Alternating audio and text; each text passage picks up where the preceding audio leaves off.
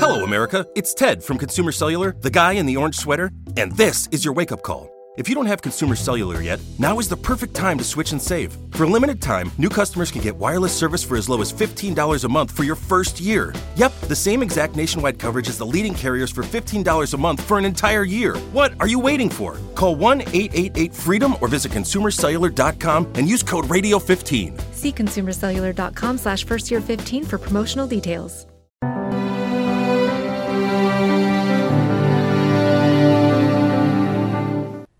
Alabado sea Jesucristo, presente en todos los agrarios del mundo. Sea por siempre bendito y alabado. En el nombre del Padre, del Hijo y del Espíritu Santo. Amén. El título de nuestra plática de hoy es Martirio y vida cristiana. La pregunta con la que comenzamos nuestra reflexión es la de si quien renuncia al martirio renuncia a Cristo. Y la respuesta que damos, sin ánimo de asustar a nadie, es que efectivamente es así. Quien renuncia al martirio, renuncia a Cristo. Los cristianos estamos llamados al martirio. Y decimos esto en el sentido de que no debemos de evitarlo si para evitarlo debemos de renunciar a Jesucristo, debemos de renunciar a nuestra fe.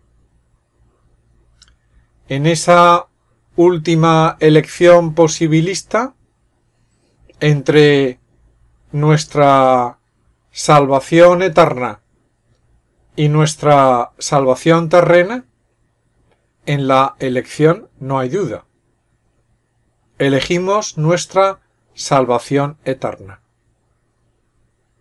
Cuando se nos presente como una elección de incompatibilidad cuando quien nos presenta la elección tiene autoridad y medios para someternos a una muerte cierta. Probablemente esta es una tesitura que no se presentará en nuestra vida. Pero si se presentase, lo debemos de tener muy claro. Quien renuncia al martirio, renuncia a Cristo. Por eso, no debemos de escandalizarnos. No debemos de impedir preguntarnos a nosotros mismos ¿Estoy yo dispuesto a morir por Cristo? Una pregunta que parece dura, que parece que no es realista hoy en día. Una pregunta que mucha gente trata de evitar oír por todos los medios. No se trata de provocar esa pregunta. No, se trata de que provoquemos nuestro propio martirio. Pero si llegase la situación, deberíamos de aceptarlo. Puede que no se presente ahora, pero, en definitiva, si lo pensamos bien, eso es la vida. La vida es el trayecto que he de recorrer para que cuando llegue el martirio, inexorable, real y próximo, diga que sí. Si no hay otra manera de salvar mi fe. Si no hay otra manera de salvar mi alma.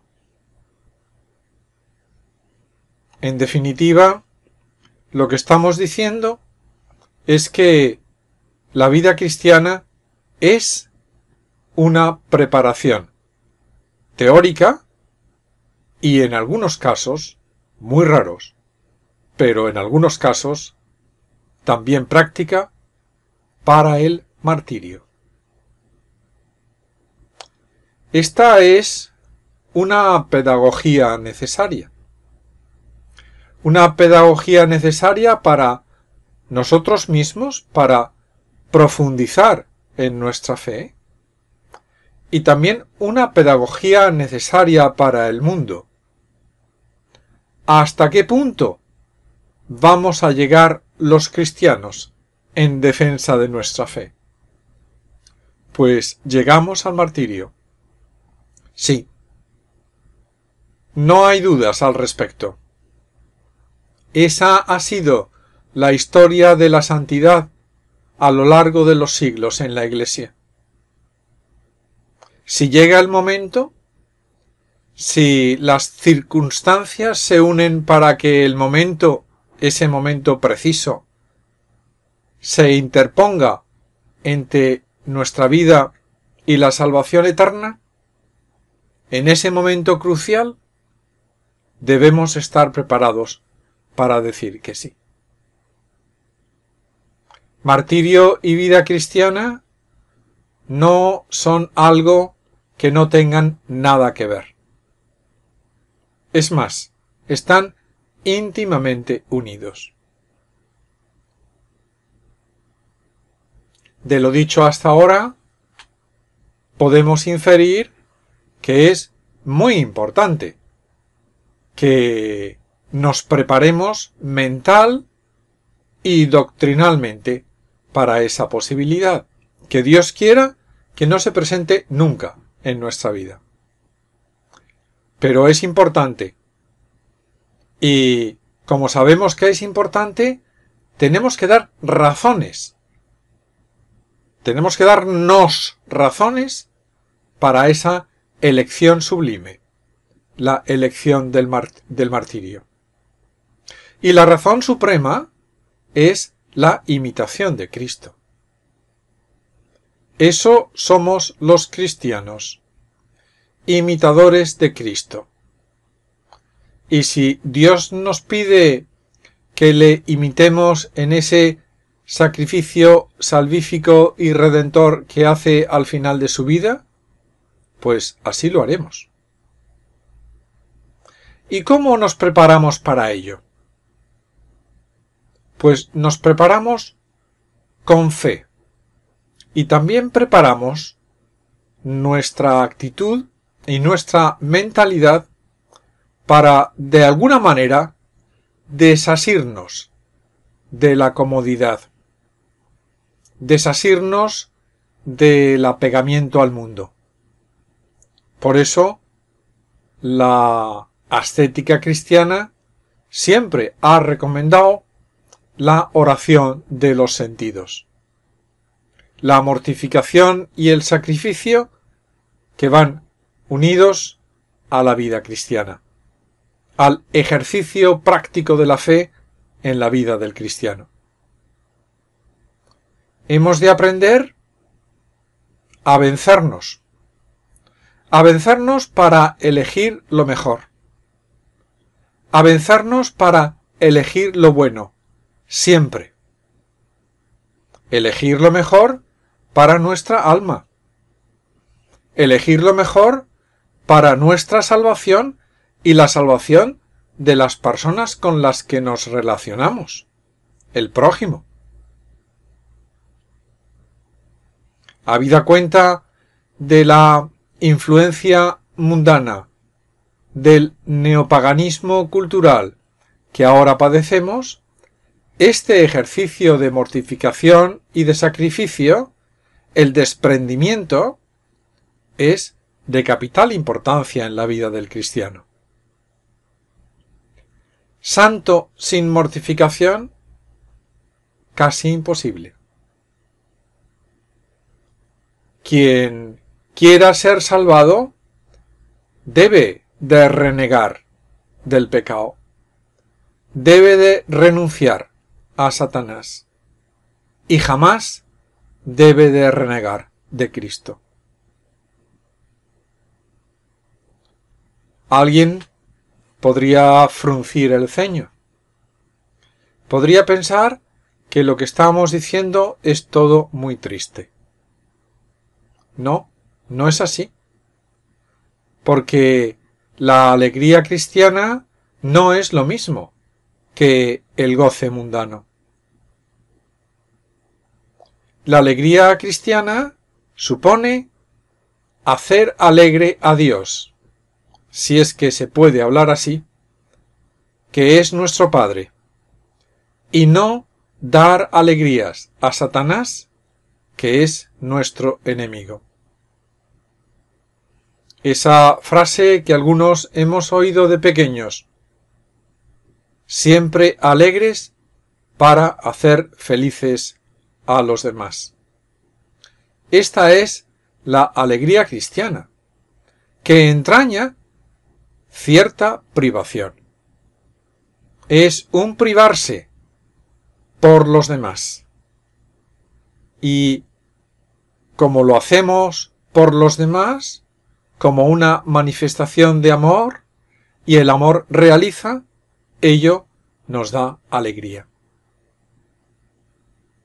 Además, la alegría cristiana es la alegría de la autorrealización y del autodominio. Si yo soy capaz de dominar mis pasiones, si yo soy capaz de dominarme para hacer el bien, entonces puedo regalar felicidad a los demás.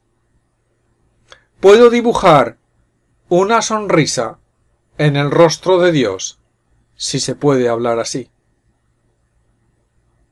La alegría cristiana es la alegría del ejercicio de la virtud, de la potencia y la capacidad humanas llevadas a su realización. Es, poniendo un ejemplo que no sé si se puede poner, la alegría del caballo cuando galopa, la alegría del perro que mueve la cola, porque es fiel a su amo, la alegría del jilguero cuando canta.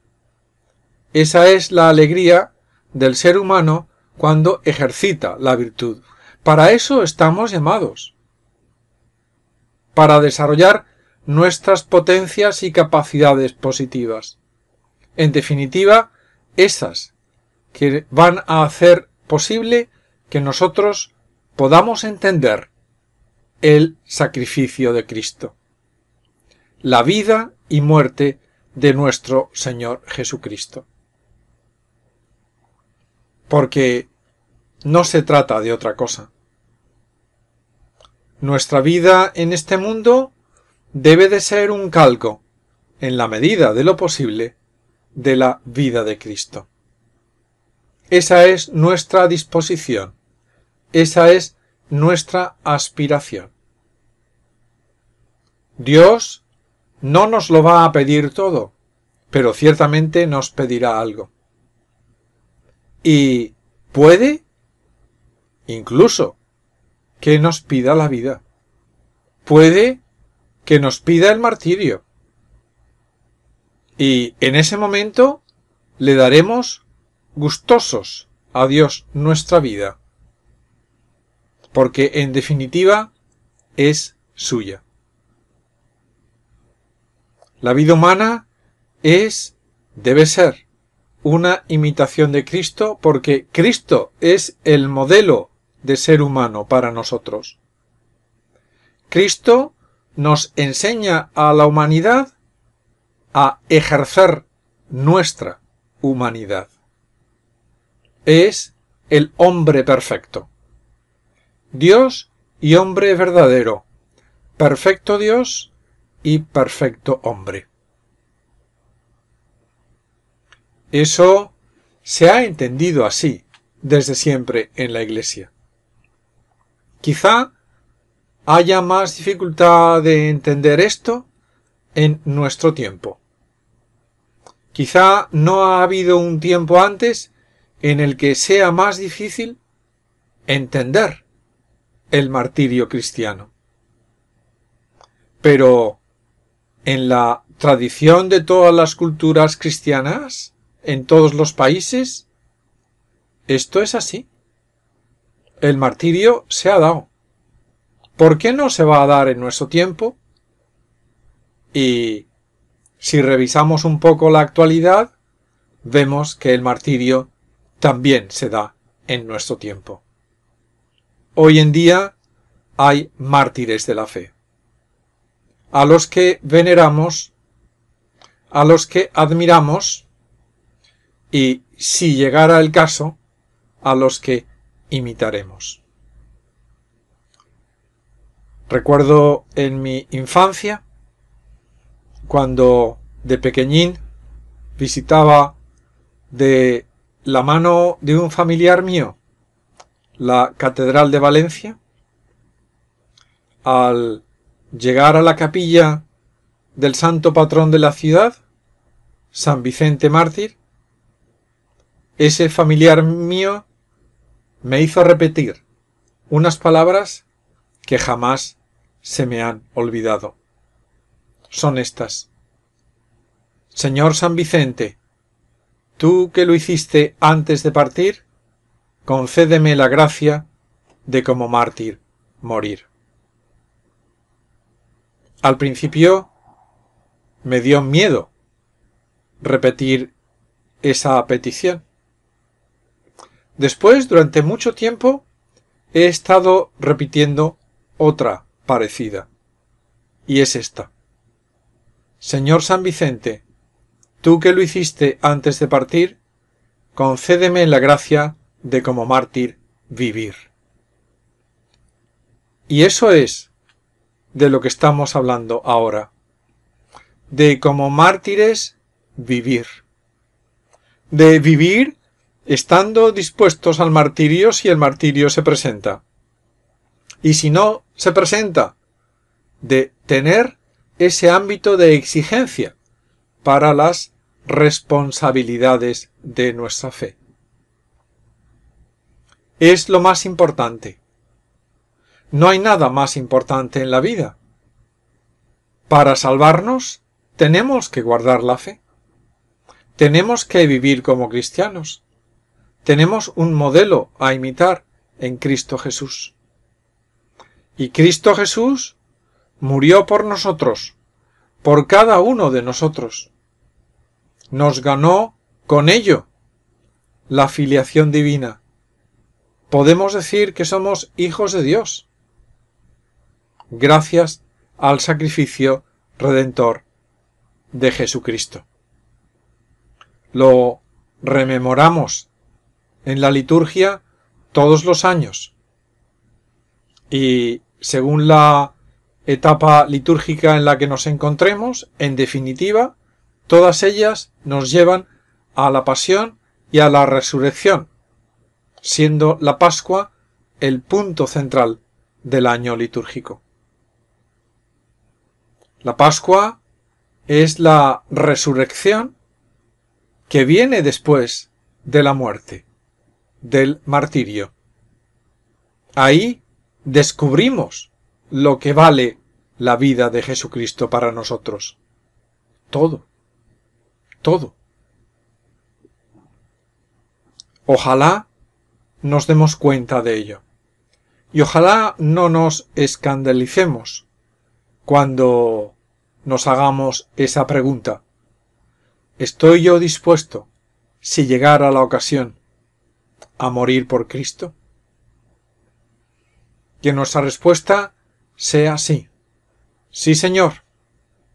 Estoy dispuesto, con tu ayuda. Estoy dispuesto, si es necesario, a morir por ti. Estoy dispuesto a llegar ahí porque quiero imitarte, porque te quiero. Te damos gracias, oh Dios Espíritu Santo, por las luces recibidas meditando estas reflexiones y te pedimos ayuda para sacar propósitos operativos de mejora como verdaderos hijos de Dios. Que así sea. Amén.